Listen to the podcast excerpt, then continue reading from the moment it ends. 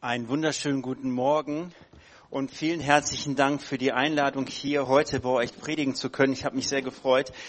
Ich war vor vielen, vielen Jahren schon mal bei euch in einem Gottesdienst, allerdings nicht an diesem Ort. Da wart ihr noch ein bisschen anders. Da musste man so eine Treppe hochgehen. Deswegen bin ich heute gerne gekommen. Ja, äh, Markus hat mich schon vorgestellt. Marc Strunk, mein Name. 42 Jahre, zwei Kinder und seit August letzten Jahres wohnen wir also in Erzhausen. Wenn man mir vor einem Jahr ungefähr gesagt hätte, dass ich also hier in Hessen leben werde und hier predigen werde, hätte ich gesagt, oh, das äh, kann ich mir fast gar nicht vorstellen. Wir haben gedacht, so Ruhrgebiet, das wird unser Lebensmittelpunkt und unser Lebensende sein auch irgendwie. Aber manchmal ist Jesus überraschend anders. Amen. Und damit wären wir dann auch schon bei der Predigtreihe, mit der ihr euch beschäftigt. Eine richtig gute Predigtreihe. Überraschend anders. Jesus ist tatsächlich überraschend anders. Er begegnet uns immer wieder neu auf ganz unterschiedliche Art und Weise mit ganz unterschiedlichen Facetten. Und es ist ja manchmal so, dass wenn man eine Person besser kennenlernt und man auch manchmal so Schattenseiten erlebt und denkt, oh, das äh, habe ich gar nicht gewusst, dass diese Person so tickt oder so ist und man denkt, oh, die der eine Teil gefiel mir besser, aber weißt du was, bei Jesus ist es nicht so. Also je mehr du Jesus kennenlernst, desto schöner, desto herrlicher, desto freundlicher, desto gnädiger wird er dir. Und deswegen finde ich die Predigtreihe so passend, dass wir uns immer wieder neu von Jesus überraschen lassen dürfen, wie er uns begegnet, wie er uns sich naht und wie wir dadurch verändert werden. Und wir haben ja das in dem Film gesehen, was für eine positive Auswirkung das bei dem Nikodemus hatte. Ich habe einfach mal ausgehend von dem Film und dann ausgehend aus dem Johannesevangelium Kapitel 3 aus auf dem ja der Filmabschnitt beruht, einfach mal so drei Gedanken, drei Punkte für uns mitgebracht, die wir so mitnehmen können, die wir bewegen können. Es gibt noch viel mehr dazu zu sagen über dieses theologische Gespräch zwischen Jesus und Nikodemus, aber wir sind ja jetzt hier nicht bei einer Christologie-Vorlesung, also für all diejenigen, die mal am Theologischen Seminar Erzhausen studieren möchten, herzlich willkommen. Ihr könnt euch bei Markus informieren oder bei mir. Eine herzliche Empfehlung. Da nehmen wir uns viele, viele Stunden Zeit. Heute haben wir so ungefähr halbe Stunde oder so. Ich sehe hier keine Uhr, also ähm, ich muss mal sehen. Ich, ich denke, ich werde mich an die vorgegebene Zeit mehr oder weniger halten können. Also mal so drei Punkte zum Mitnehmen. Jede gute Predigt muss drei Punkte haben. Amen. Ja, so, also, also der erste Punkt, Jesus persönlich begegnen, überraschend anders. Und äh, mal in das Wort Gottes hineinzugehen, die ersten zwei Verse aus dem Johannesevangelium Kapitel 3. Nochmal, wir haben es ja in dem Film gesehen. Es war aber ein Mensch unter den Pharisäern mit Namen Nikodemus, ein Oberster der Juden. Er kam zu Jesus bei Nacht und sprach zu ihm, Rabbi, wir wissen, dass du ein Lehrer bist, von Gott gekommen, denn niemand kann die Zeichen tun, die du tust, es sei denn äh, Gott mit ihm. Johannes 3, 1 bis 2. Also Nikodemus, um den geht es ja irgendwie, haben wir in dem Film gesehen. Wer war das eigentlich? Wer war dieser Nikodemus eigentlich? Nun, wir erfahren in diesem Bibelabschnitt, in diesen Versen erstmal, dass Nikodemus ein Pharisäer gewesen ist. Was war eigentlich ein Pharisäer? Nun, diejenigen von uns, die regelmäßig äh, in der Bibel lesen oder als äh, Frokis aufgewachsen sind, wisst ihr, was Frokis sind? Fromme Kinder, ja? Also diejenigen, die als Frokis aufgewachsen sind, die wissen, was Pharisäer sind. Das waren irgendwie so Gesetzeslehrer, die äh, sehr stark darauf bedacht waren, den Willen Gottes zu tun.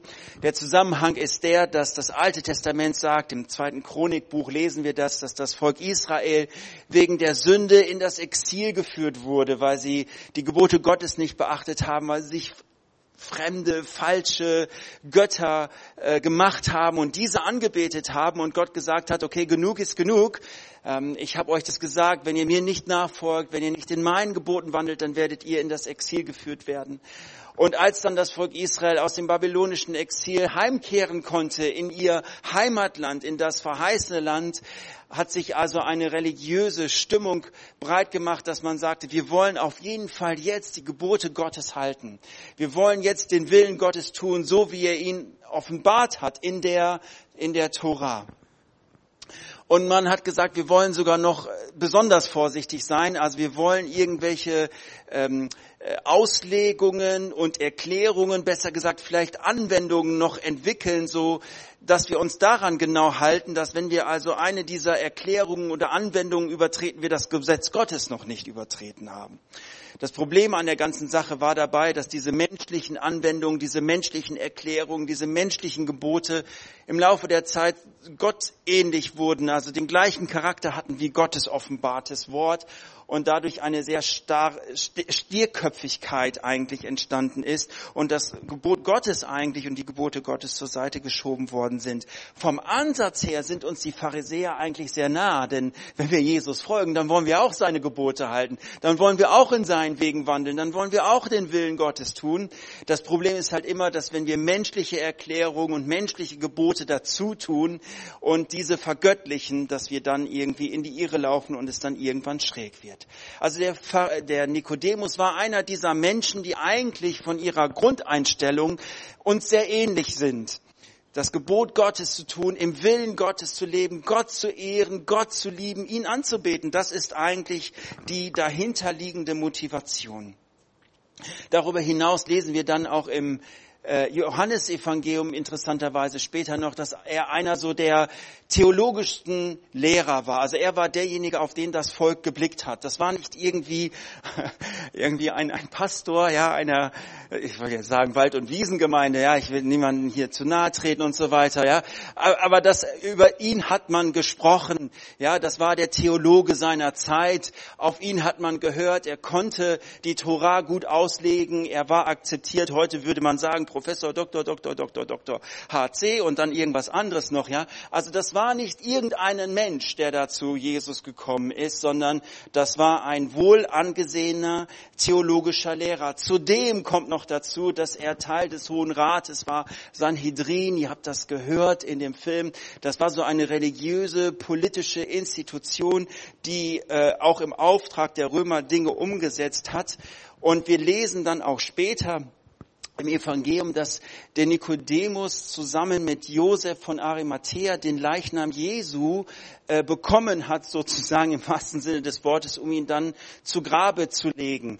Und das heißt eigentlich, dass der Nikodemus ein sehr politisch einflussreicher Mensch gewesen ist. Denn als Otto Normalverbraucher kannte man nicht mal eben zum Pilatus gehen und um einen Leichnam bitten. Äh, da brauchtest du die entsprechenden Kontakte, da brauchtest du den entsprechenden Einfluss und all das hatte ganz offensichtlich Nikodemus. Also das sind Dinge, die wir aus der Bibel schon herausziehen können. Also das war nicht irgendwie. Dann finden wir noch außerhalb der Bibel einige Dinge, dass er wahrscheinlich recht wohlhabend gewesen ist, zumindest, zumindest war das seine Familie und wahrscheinlich auch verhältnismäßig alt. Also das sind so Dinge, die wir als Person über ihn sagen können. Nun kommt, Jesu, kommt Nikodemus zu Jesus bei Nacht. Wir haben das in dem Film gesehen, wir können das auch in der Bibel nachlesen. Und natürlich ist ein Grund dafür, dass der Nikodemus mit seiner Reputation als noch nicht Jesus nachfolgend ein bisschen vorsichtig gewesen ist. Denn wenn Jesus und Nikodemus bei Tag zusammen gewesen wären, dann hätte das wahrscheinlich einige, zu einigen Fragen geführt innerhalb des Hohen Rates und Nikodemus hätte für äh, dieses Verhalten sicherlich zur Rechenschaft gezogen werden können. Wir lesen übrigens später dann auch in einigen jüdischen Quellen, dass Nikodemus dann später auch ein Nachfolger Jesu geworden ist und aus der Synagoge und aus dem Hohen Rat dann wahrscheinlich auch im wahrsten Sinne des Wortes auch rausgeschmissen worden ist. Also er, Nikodemus kommt zu Jesus bei Nacht, weil er nicht gesehen wird. Ein anderer Grund könnte wahrscheinlich auch sein, dass die Nacht ähm, in der Bibel äh, so etwas wie als eine Studier- und Gebetszeit gesehen wird. Also ihr kennt vielleicht Psalm 1, ne, derjenige, der über das Wort Gottes nachsinnt bei Tag und eben halt auch bei Nacht.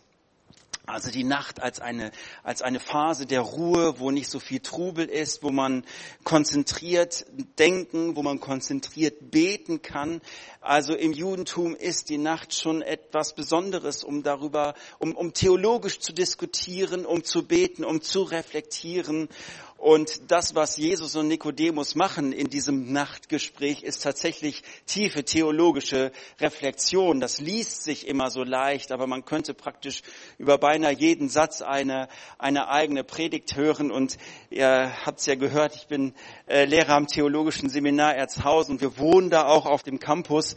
Und da denke ich, einige Studenten, für die ist also auch die Nacht eine Studierzeit. Also für all diejenigen, die schon mal studiert haben und so weiter, nicht nur am TSE, so wenn es dann zu Abgabeterminen kommt, Jahresarbeiten, Abschlussarbeiten, Bachelorarbeiten und so weiter, dann geht's dann manchmal in die Nacht hinein. Ja, ich weiß, ich bin der Einzige, der das irgendwie hatte. Also die eine oder andere Nacht habe ich in meinem Leben auch schon durchgelernt, um eine Klausur bestehen zu können. Also wir wissen, wovon wir sprechen. Ja, also in der Nacht die Ruhe, die Phase, die, das konzentrierte Arbeiten.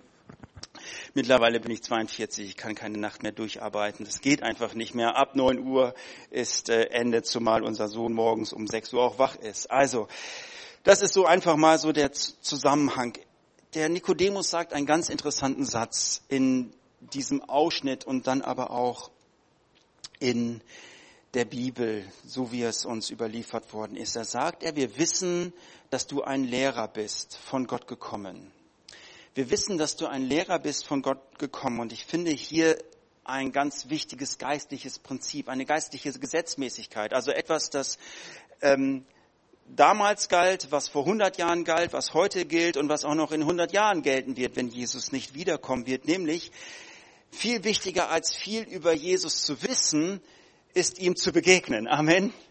Ja, viel wichtiger als etwas über Jesus zu wissen, wer er irgendwie sein könnte, ist es, ihm persönlich äh, zu begegnen und ihm persönlich kennenzulernen. Und deswegen auch mein erster Punkt, ne, Jesus begegnen. Also das, das, das ist etwas überraschend anderes. Weißt du, man kann viel über Jesus wissen. Du kannst in eine x-beliebige Buchhandlung gehen und du kannst ganz viele Bücher über Jesus kaufen und du kannst viele, ganz viele tolle Bücher auch über Jesus lesen und du kannst ganz viel über Jesus theoretisch wissen. Meinetwegen kannst du auch einen Wikipedia-Artikel dir reinziehen oder ein YouTube-Video oder was auch immer. Ja, das ist relativ schnell möglich, Informationen über Jesus zu bekommen. Aber das ist nicht der entscheidende Punkt. Worauf es ankommt, ist diesem Jesus persönlich zu begegnen und zu erfahren, er ist real, er wendet sich mir zu, Jesus hat ein Interesse an mein Leben, er hat einen Plan für ein Leben, er hat gute Absichten und er sieht auf mich voller Liebe. Das ist etwas ganz anderes als theoretisch darüber nachzudenken, wer Jesus war, wo er herkam. Das ist nicht unwichtig. Ich will das nicht verringern oder nicht wertschätzen. Aber es braucht beides, ein Wissen über Jesus und die Begegnung mit ihm. Amen. Ich habe ähm, in der vergangenen Woche ein paar Tage Urlaub gehabt. Die letzte Woche hatte ich auch Urlaub. Ähm, also die Woche davor hatte ich Urlaub und äh, wir sind im August also nach Erzhausen gezogen in, in ein Haus und der, der Garten war, ich würde mal sagen, verwildert. Also es war beinahe so eine Art Wüstenlandschaft. Da waren irgendwelche Hügel, weil irgendein Landschaftsbauer sich gedacht hat, dass das modern war vor 20 Jahren, als das da alles hergerichtet wurde. Und wir haben gesagt, nein, wir, wir wollen einen vernünftigen Garten mit Wiese haben, wir wollen grillen, wir wollen ein Planschbecken haben, was auch immer. Und äh, ich habe mich also aufgemacht während meines Urlaubs, habe gesagt, diese Wüstenlandschaft will ich in einen blühenden Garten verwandeln. Und wisst ihr, was ich gemacht habe? Ich habe mir ganz viele YouTube-Videos äh, angeschaut und habe mir äh, das so wie kann man Rasen also glätten, wie kann man Rasen verlegen, was muss man da tun, wo muss man, wie kann man einen Gartenweg anlegen? Also ich bin ein Theologe, ich denke, ja, also ich bin kein Handwerker, auch nicht von Haus aus irgendwie äh, und äh, habe gedacht, ach ja, ich habe mir jetzt ein paar YouTube-Videos angeschaut, ich weiß, wie das geht. Denkste. Ja, also theoretisch wusste ich, wie das geht. Praktisch habe ich also in den vergangenen zehn Tagen ganz viel gelernt durch das praktische Tun, durch das praktische Handeln. Also ich weiß jetzt, wie man den Boden glättet, dass man einen Rasen verlegen kann. Ich habe jetzt Erfahrung mit meinen Händen, wie man einen, einen Weg, also im Garten zumindest halbwegs verlegen kann, ohne dass das beim nächsten Regen alles irgendwie wegrutscht. Aber wisst ihr, wie ich das erfahren habe? Nicht indem ich mir noch ein YouTube-Video angeschaut habe, sondern indem ich es praktisch getan habe. Und das möchte ich mal übertragen auf unsere Beziehung zu Jesus. Wir können viel über ihn wissen, aber unser Leben wird sich dadurch verändern, dass wir Gemeinschaft haben mit ihm, dass wir uns aufmachen zu ihm, dass wir uns ihm öffnen, dass er zu uns reden kann, dass er in unser Leben hineinsprechen darf. Ähm, das ist das, was uns überrascht. Das ist das, was überraschend anders ist. Und wisst ihr, das gilt für alle Lebenssituationen und für alle Lebensumstände. Ich weiß nicht, ob du heute Morgen hier sitzt und sagst, naja, das mit Jesus, äh, ich habe schon viel über Jesus irgendwie gehört und ich wollte mir mal so eine Kirche oder so eine Gemeinde mal anschauen. Du bist vielleicht jetzt schon öfter hier gewesen, willst aber sagen, du bist noch nicht wirklich Christ. Ich möchte dir sagen, alles das, was du bisher über Jesus weißt und erfahren hast, super. Aber weißt du was? Heute kann der Tag sein, an dem du Jesus persönlich kennenlernen kannst. Und das ist etwas ganz anderes, als etwas über ihn zu wissen. Vielleicht bist du so ein Froki, so ein frommes Kind. Ne? Ich bin übrigens auch ein Froki, habe ich ja gesagt. Ne? Und du weißt seit dem Kindergottesdienst, kennst alle Wundergeschichten Jesu. Hast in Religion immer eine Eins gehabt. Ja, also kannst viel über Jesus erzählen und so weiter. Ich möchte dich heute Morgen ermutigen und sagen, lass aus dem Wissen heraus eine Begegnung zu ihm entstehen, die dein Leben verändert, die dein Leben prägt die deinem Leben eine neue Perspektive geben wird, über die wir noch sprechen werden. Vielleicht sagst du, boah, ich bin schon seit 20, 30, 40, 50, 60 Jahren mit Jesus unterwegs. Ich hatte mal diese Begegnung. Ich möchte dir heute Morgen sagen, du kannst immer wieder neu diese Begegnung haben. Weißt du, eine Begegnung mit Jesus, das ist immer wieder etwas Frisches, so wie der Frühling so langsam rauskommt. Ne? Wir freuen uns, ne? Oh, es wird wieder grün eigentlich sollte es ja jetzt nicht mehr so oft frieren, so und Schnee, naja, aber grundsätzlich freuen wir uns, wenn der April beginnt, Mai, wenn alles wieder aufblüht. Weißt du, so, so kann das wieder werden, wenn du sagst, du hast irgendwie eingeschlafen, das ist nicht mehr so frisch. Ich bin heute Morgen hier, um dir zu sagen, egal wie lang du mit Jesus unterwegs bist, egal was du schon mit Jesus erfahren hast, ich habe das heute Morgen wirklich so echt nochmal Gebet, ich habe mir ein bisschen Zeit nochmal genommen heute Morgen auch für Gebet, vor allen Dingen für Gebet. Und mein Wunsch und mein Gebet ist, dass du Jesus ganz neu wieder begegnest.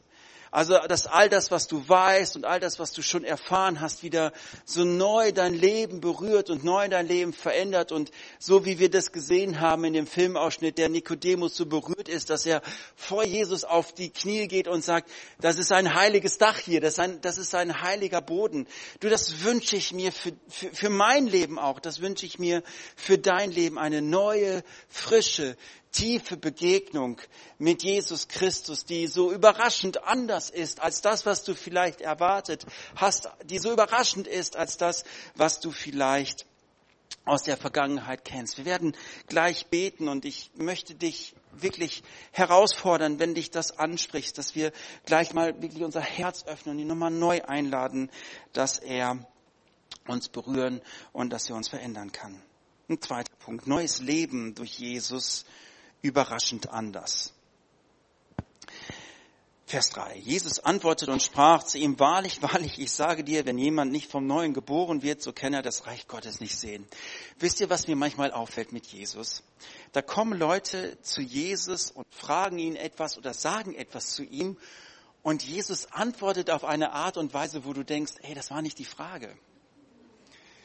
Was, was, was willst du hier eigentlich sagen? Das, das, das ist gerade im Johannesevangelium ständig. Leute kommen zu Jesus, fragen ihn etwas und er, er, Jesus greift das gar nicht auf.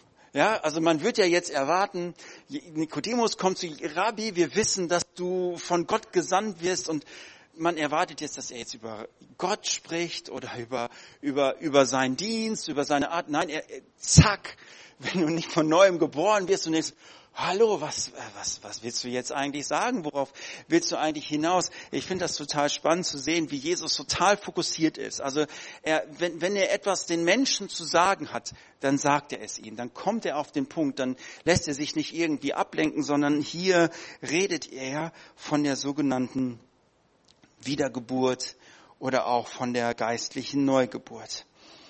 Vielleicht hast du schon mal diesen Gedanken gedacht, oh, wenn ich noch mal neu anfangen könnte.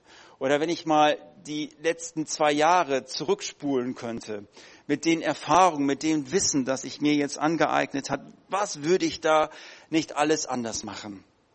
Das ist manchmal so wie der Computer, der hängt. Kennt ihr das? So, es, nichts geht mehr und du weißt, okay, das Einzige, was jetzt noch hilft, ist Computer aus und neu starten. Also ich habe diese Woche eine E-Mail bekommen von unserem Systemadministrator.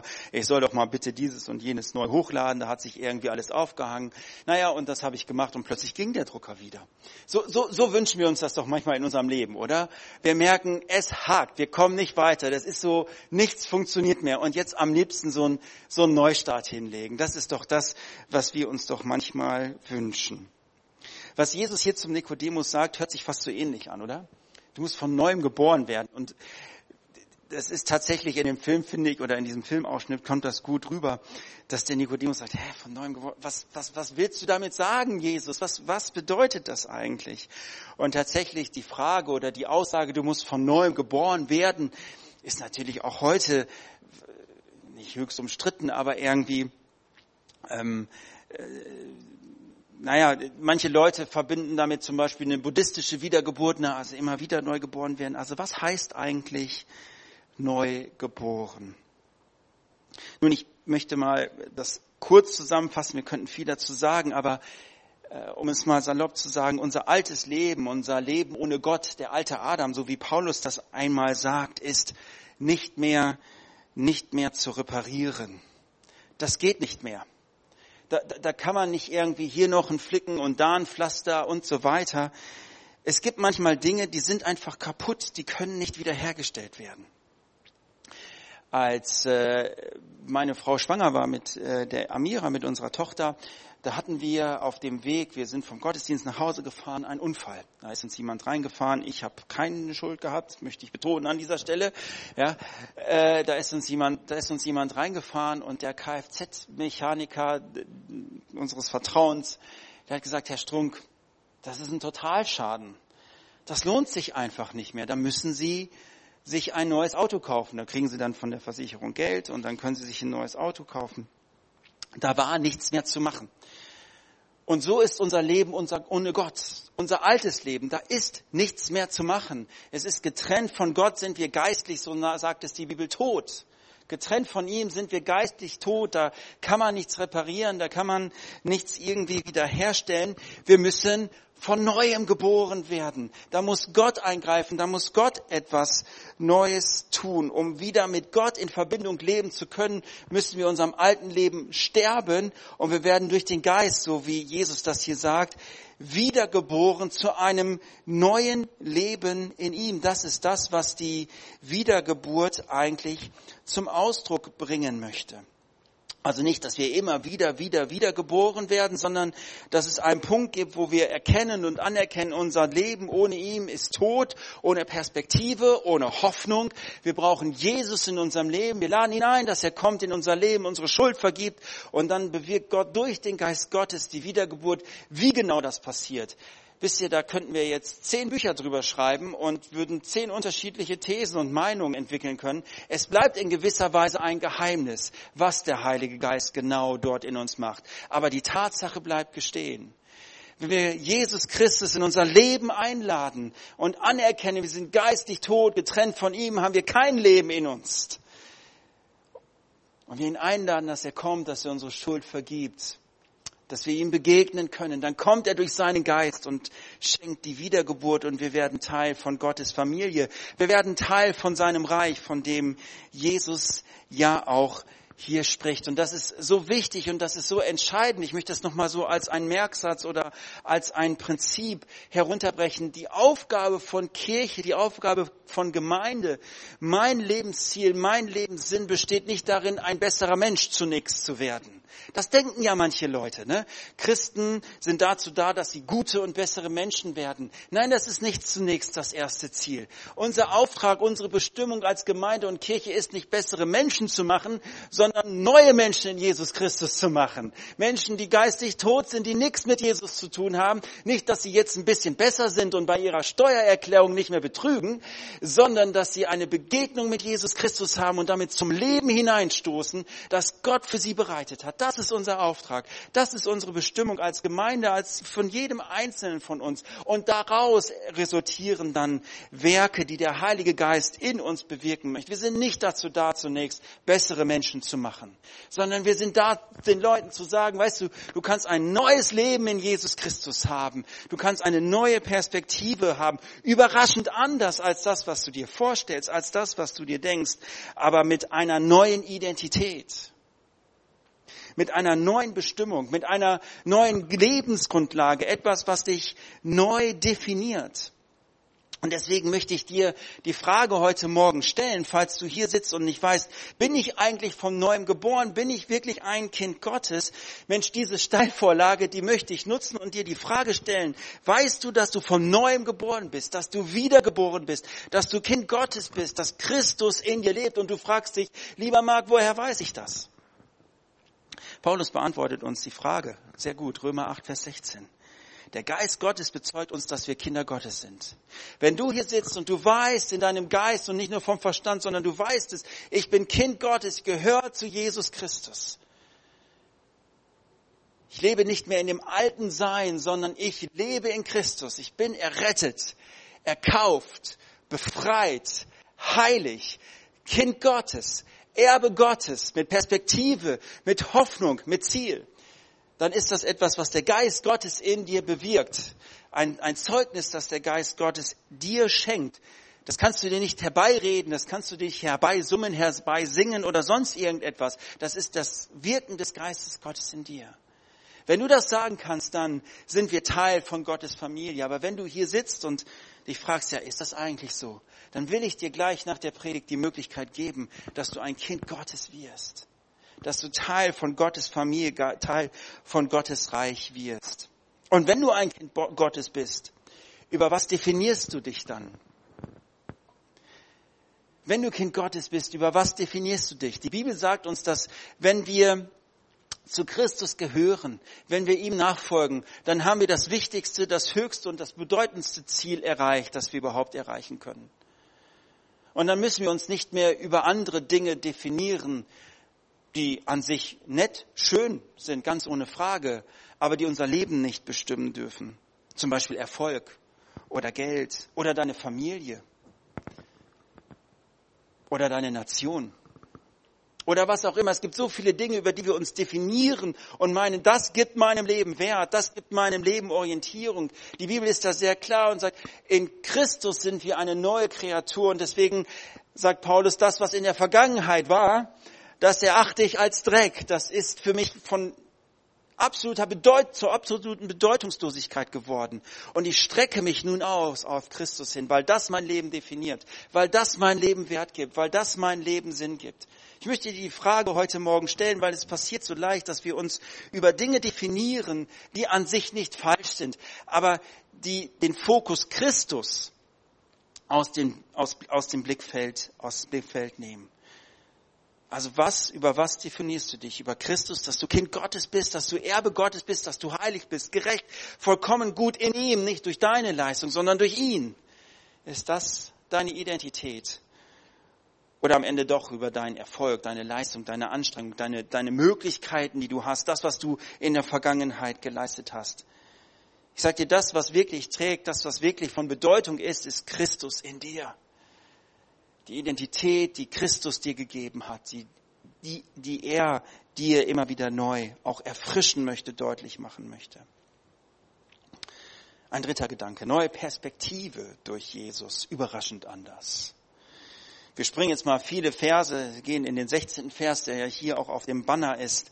Da heißt es, denn so sehr hat Gott die Welt geliebt, dass er seinen eingeborenen Sohn gab, auf dass alle, die an ihn glauben, nicht verloren werden, sondern das ewige Leben haben. Ich habe als Teenager immer gesagt, ich habe so ein bisschen in der Jugendarbeit mitgearbeitet, und gesagt, einen richtigen Christen, was für ein Quatsch eigentlich, aber einen richtigen Christen erkennt man daran, dass er Johannes 3, Vers 16 auswendig kann.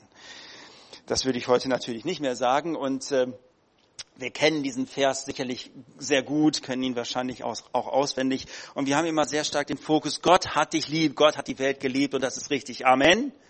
Amen, das ist auf jeden Fall richtig. Äh, aber den, den, den Fokus oder den Schwerpunkt möchte ich vielleicht mal heute auf den zweiten Teil von diesem Vers legen. Nämlich, dass wenn wir an ihm glauben, wir nicht verloren gehen, sondern ewiges Leben haben. Das ist eine neue Perspektive, die Christus uns schenkt, wenn wir ihm begegnen, wenn wir wiedergeboren sind. Wisst ihr, bis vor zwei Jahren waren wir ja alle in Deutschland und in der westlichen Welt in einem ich nenne das mal Selbstoptimierungsstress, oder? Also unser, unser Leben sollte besser werden, wir wollten erfolgreicher werden, wir wollten das Beste aus unserem Leben herausholen. Egal, ob wir uns Christen genannt haben oder nicht. Ja, geh in einen Buchladen, da findest du zehn Bücher, wie du deine Zeit besser gestaltest, wie du mit deinem Geld besser umgehst, wie deine Ehe besser wird, wie du erfolgreicher wirst im Job und, und, und, und, und. Und das kann ich total verstehen, dass man solche Bücher schreibt und dass man sich mit diesen Dingen beschäftigt. Und ja, ich beschäftige mich auch mit Zeitmanagement und so weiter. An sich sind diese Sachen auch nicht falsch, aber wisst ihr, ich kann das total verstehen, wenn man keine Ewigkeitsperspektive hat und denkt, das ist das eine Leben, das ich hier hab, dann muss ich doch versuchen, das Beste aus diesem Leben hier rauszuholen, oder? Also wenn ich nicht Jesusgläubig wäre, wenn ich die Ewigkeitsperspektive nicht hätte, ich würde alles ausprobieren, damit ich irgendwie den größten Spaß und die größte Freude und die größte Happiness und den besten Fun auf dieser Erde nur haben könnte. Das würde ich probieren, natürlich. Ich habe doch nur dieses eine Leben. Und wer sagt mir denn, wie lange ich lebe? Ob ich 40 Jahre lebe, 50 Jahre, 60, 70 oder 80? Das kann mir doch niemand voraussagen. Und wisst ihr, zum Ersten verursacht das unheimlich viel Stress. Denn man hat so viele Optionen, man kann so viele Dinge tun. Und man weiß nicht, was ist denn jetzt das Richtige? Was, was, was bringt mir denn jetzt wirklich Happiness? Und, und, und, und wirklich Fun. Wisst ihr, wenn ich eine Pizza bestelle und ich da 40 oder 50 verschiedene Möglichkeiten habe, mir eine Pizza auszusuchen, dann setzt mich das unter Stress, weil ich weiß nicht, welche ist jetzt die ultimative Pizza, die mir schmeckt, ja, dass ich also jetzt das Beste aus den sieben, acht, neun oder zehn Euro, die ich in diese Pizza investiere, raushole. Das ist ein mega Stress, jedes Mal. Deswegen nehme ich immer Margarita äh, oder Hawaii oder vegetarisch, tatsächlich vegetarisch. Vegetarisch Pizza ist toll, ist egal, es. Ja, so, wenn ich, Marc Strunk, mit in der Pizzeria schon diesen Stress habe, ja, was ist jetzt die richtige Pizza für mich in dieser Situation, für meine 10 Euro, die ich habe? Wie viel mehr stresst das andere Menschen in ihrem Leben mit 10.000 Optionen und Möglichkeiten, die wir heute haben? Und jeder denkt, wie kann ich mein Leben bestmöglich gestalten? Das ist, das ist das eine. Und das andere ist, dass unser Leben nicht immer fair ist. Unser Leben funktioniert nicht immer. Wenn wir denken, ich möchte das Beste aus dem Leben rausholen und dann finden wir uns in Situationen wieder, wo wir denken, hey, das ist überhaupt nicht Happiness, das ist überhaupt nicht Fun, das ist überhaupt kein Spaß, das ist Druck, das ist Schwierigkeiten, das ist Krankheit, das ist Misserfolg, das ist Scheitern und du denkst, boah, ich habe nur dieses eine Leben und mein Leben zerspringt hier gerade in tausend Scherben und ich habe gar nichts davon. Das macht Leute kaputt. Das macht Leute fertig. Und ich meine, wenn wir jetzt mal die letzten zwei Jahre mal Revue passieren lassen, dann haben wir doch gemerkt, wie zerbrechlich das Leben ist, wie zerbrechlich Sicherheiten sind. Und das, was irgendwie so sicher schien, auf einmal überhaupt gar nicht mehr sicher ist und überhaupt keine Lebensgrundlage mehr ist. Selbst einer der älte, das älteste Buch der Bibel oder einer der ältesten Bücher der Bibel, das Buch Hiob, reflektiert schon darüber. Der Hiob, der darüber nachsinnt, Mensch, ich habe doch alles richtig gemacht und mein Leben ist ein einziger Scherbenhaufen. Wie, wie kann das eigentlich sein? Also einer der ältesten Bücher der Bibel handelt schon von dieser Thematik. Warum ist das Leben so unfair? Ich habe das überhaupt nicht verdient. Das Leben ist nicht fair. Und wir haben mit Dingen zu kämpfen in unserem Leben, wo wir uns fragen, boah, wir haben nur dieses eine Leben und es läuft gerade alles schief. Was ist die Perspektive, die Jesus in diesem Kapitel hier reinbringt? Das erste ist, dass wir durch die Wiedergeburt Teil des Reiches Gottes werden. Und das Reich Gottes ist etwas, was hier in diesem Leben jetzt schon beginnt. Christus in mir, die Hoffnung auf die Ewigkeit, das Reich Gottes, das in mir lebt, das in uns lebt, wenn wir uns versammeln. Das ist Reich Gottes, die Anerkennung der Herrschaft Gottes, der Majestät Gottes, der, der, der, der Werte Gottes. Das ist Reich Gottes. Aber das endet nicht hier und jetzt in dem uns auf dieser Welt, sondern es geht in die Ewigkeit hinein und das ist die zweite Perspektive, die uns Jesus anbietet, überraschend anders nämlich das ewige Leben. Wisst ihr, egal was passiert in deinem und in meinem Leben, ich darf wissen, die 50, 60, 70, 80, vielleicht 90 Jahre, die ich hier lebe, die sind im Vergleich zur Ewigkeit, wenn ich Christus kenne, nicht mal ein Hauch, nicht mal ein Wimpernschlag. Meine Perspektive ist nicht das Hier und das Jetzt, sondern meine Perspektive ist die Ewigkeit. Paul Gerhardt hat das mal in, in einem Lied so schön ausgedrückt. Er sagt, ich bin ein Gast auf Erden. Ich bin ein Gast hier auf dieser Erde und ja, wir dürfen uns über die Segnung Gottes freuen in unserem Leben. Wir dürfen uns darüber freuen, wenn wir gesund sind. Wir dürfen, wir dürfen das Leben genießen. Ja, wenn es dir finanziell gut geht, geh richtig mit deinen Finanzen um und genieße das, was Gott dir anvertraut hat wenn du in einer intakten und halbwegs gesunden Familie lebst, dann danke Gott dafür und arbeite daran, dass sie weiterhin gesund und intakt ist. Das dürfen wir alles genießen. Ich möchte das nicht schlecht machen. Aber sind wir mal ehrlich heute Morgen, es gibt immer wieder Dinge in unserem Leben, da fragen wir uns, was passiert denn gerade hier? Und ich glaube, das sind so Momente, wo wir uns bewusst machen dürfen, nicht nur in diesen Momenten, aber gerade in diesen Momenten, wenn wir unter Krankheit zu leiden haben. Wenn du hier heute Morgen sitzt unter Schmerz und denkst, ich, ich, ich werde verrückt, ich kann nicht mehr, dann möchte ich dir die Perspektive hier heute Morgen aufmalen und aufzeigen. Du bist ein Gast hier auf dieser Erde.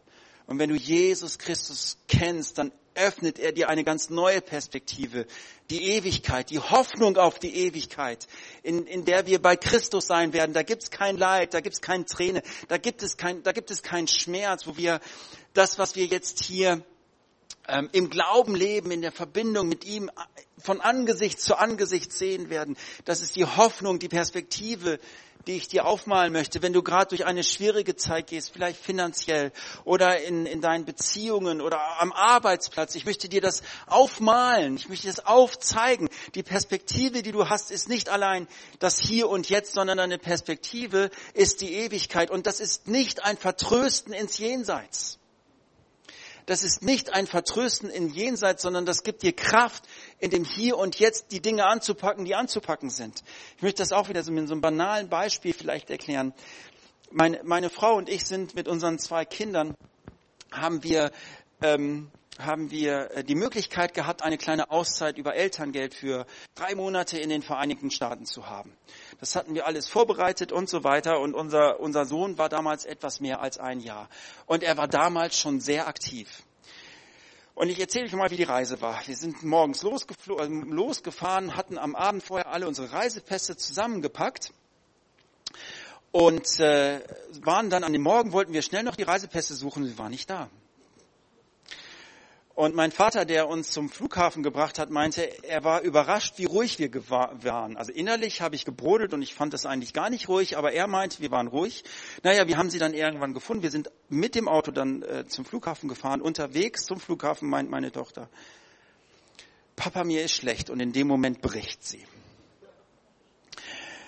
Wir kommen am Flughafen an und erfahren, dass unser jüngster Sohn Benjamin von Düsseldorf nach London irgendwie nicht gebucht war. Irgendein Schoßkind. Wir hätten ihn einfach so mitnehmen können, aber nein, er war nicht gebucht. Wir mussten einen späteren Flug nehmen. Wir haben unseren Anschluss, Anschlussflug verpasst von London nach Los Angeles, mussten also später fliegen und im Flugzeug, also was ich, zwölf Stunden oder neun Stunden oder zehn Stunden mit so einem Einjährigen, der damals schon sehr aktiv war, das macht keinen Spaß das ist nicht schön. Also wenn du alleine fliegst im Flugzeug, Entertainment, Lesen, Licht, du kriegst deinen Cola gebracht, deine Fanta, deinen Kaffee, super.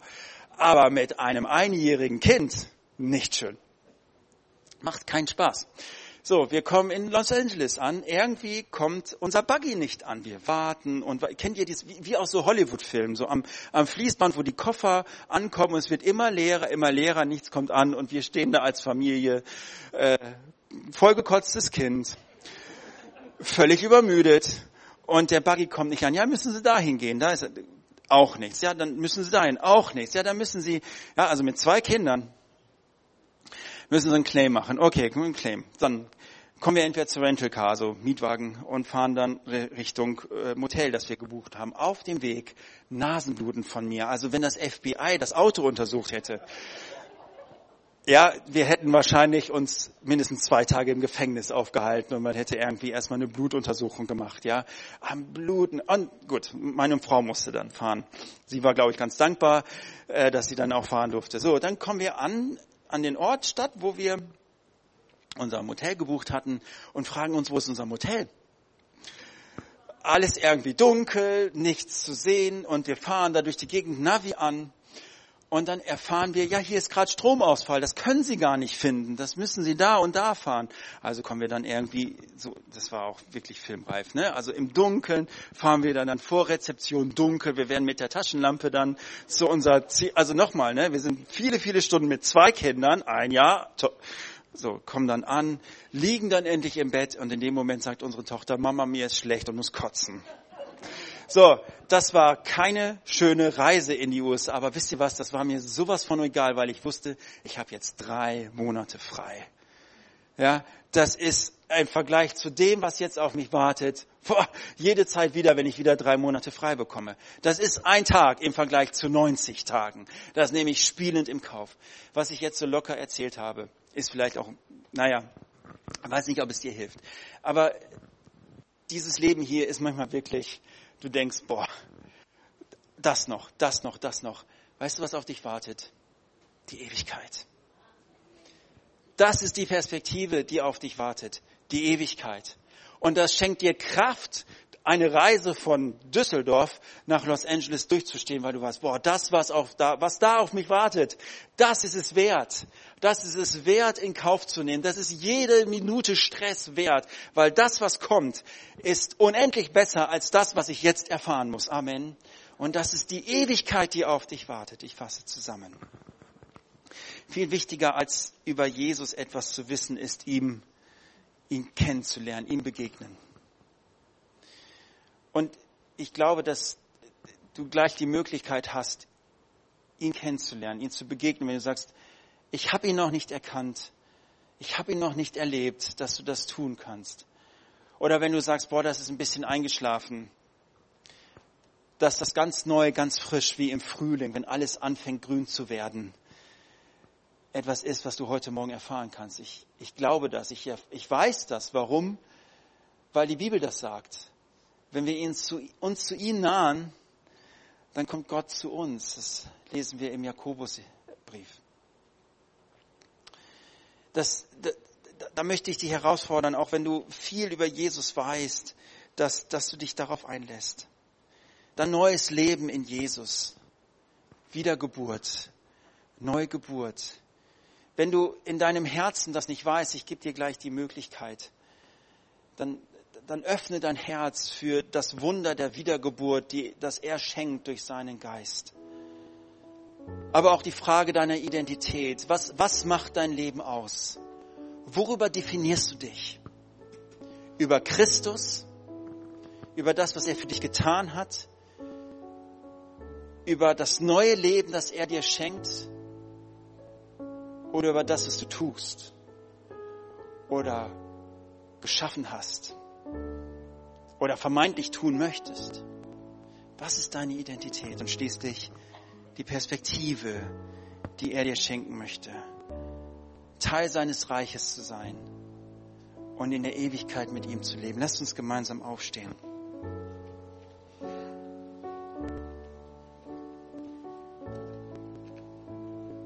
Wir haben in der Lobpreiszeit dieses Lied gesungen, du bist genug für mich. Und das ist so, so richtig. Christus ist genug. Ich möchte dich bitten, dass wir alle jetzt einfach mal die Augen schließen und du hast jetzt deine Zeit mit Gott. Stell dir vor, so wie in dem, in dem Filmausschnitt, Jesus sitzt dir gegenüber, steht dir jetzt gegenüber. Und du kannst jetzt so mit, mit deinen Fragen, mit deinen Gedanken, mit dem, was du gehört hast, das, was dich berührt, gehst du jetzt zu Jesus. Er steht dir jetzt gegenüber oder sitzt dir jetzt gegenüber. Und Herr, ich bitte dich, dass du gerade jetzt in diesem Moment ganz neue Begegnungen mit dir schenkst. Herr, ganz individuell. Ich bete, dass meine Geschwister, die hier sind, dich gerade jetzt so erfahren, wie sie es brauchen oder besser gesagt, wie du es meinst, wie sie es brauchen. Herr, ich bete um eine ganz neue Liebe, um eine ganz neue Ergriffenheit, Jesus, zu dir. Über das, was du für uns getan hast, über die Liebe, die du uns gezeigt hast, Jesus Christus, indem du für unsere Schuld, für unsere Sünden gestorben bist. Und ich wage jetzt mal ein, folgende, ein, Experiment. Ich weiß nicht, ob, wie, wie oft ihr das hier habt. Während das Klavier spielt, würde ich einfach so bitten, dass wir ein kurz, einfach eine, eine, einen Raum der Stille haben, wo du in deinem Gedanken oder ganz leise gesprochen ein Gebet sprichst. Und wenn es nur ist, Jesus begegne mir neu. Ich möchte diese Frische, ich möchte diese Freude, ich möchte diese Liebe, die ich einmal hatte, die möchte ich neu ergreifen. Ich möchte nicht nur viel von dir wissen, sondern ich möchte ergriffen sein von dir. Kurzen Augenblick, das ist jetzt du und Jesus. Du und Jesus.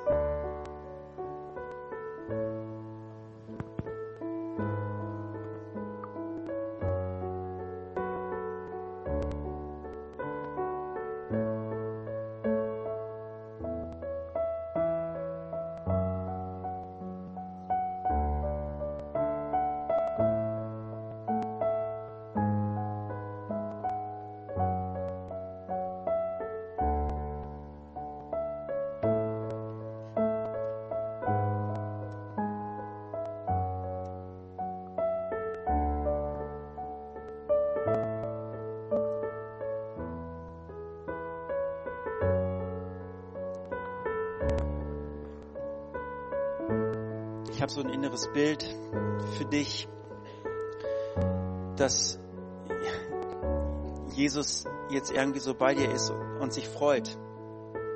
Sich freut, dass du zu ihm kommst. So ein richtiges Lächeln auf sein Gesicht. Und er sagt, ich, ich freue mich so, dass du wieder neu zu mir gekommen bist. Ich freue mich so darüber, dass du mit mir Gemeinschaft haben möchtest. Ich freue mich so, dass du dich nicht schämst. Ich freue mich so, dass du keine Angst hast. Ich freue mich, dass wir Gemeinschaft haben können. Ich möchte, und da nehmen wir uns alle gleich hinein, dir noch die Möglichkeit geben, wenn du sagst, ich weiß nicht, ob ich ein Kind Gottes bin. Ich weiß nicht, ob ich zu ihm gehöre. Ich werde gleich ein Gebet vorsprechen und ich möchte euch alle ermutigen, dass wir kräftig dieses Gebet nachsprechen. Dass wir denen helfen, die da vielleicht ein bisschen überfordert sind sagen, was ist das jetzt hier? Dass wir sagen, boah, wir sind da mit dir. Wir sind mit dir da unterwegs, um wirklich, also das ist mein Gebet, dass niemand hier diesen Raum verlässt, ohne dass er neues Leben in Christus gefunden hat. Neue Hoffnung, neue Perspektive, ewiges Leben. Das, das ist mein Gebet für dich. Wenn du sagst, ich weiß nicht, ob ich dieses ewige Leben habe, du dann ermutige ich dich, sprich dieses Gebet von Herzen nach. Egal, ob du, es geht nicht darum, dass du jetzt alles verstehst. Es geht einfach darum, dass du jetzt dein Herz öffnest und sagst, ja, ich will dieses Leben. Ich will diese Perspektive. Ich will Teil des Reiches Gottes sein. Darum geht's jetzt. Es geht nicht um eine Vorlesung jetzt, sondern um Begegnung mit Jesus. Ich spreche das vor und ich möchte euch alle ermutigen, dass wir kräftig, laut als ein Bekenntnis das nachsprechen. Okay, wollen wir das tun? Amen. Herr Jesus, ich danke dir, dass du mich liebst ich danke dir, dass du mir all meine Schuld vergibst. Danke dir, dass du mir all meine Schuld vergibst. Ich komme heute Morgen zu dir und bitte dich, sei du mein Herr, sei du mein König. Ich will dir nachfolgen. Ich bitte dich, Herr, schenke mir dein ewiges Leben. Amen. Weißt du, wenn du dieses Gebet vielleicht zum ersten Mal gebetet hast, herzlich willkommen in Gottes neue Familie, in Gottes neuem Reich.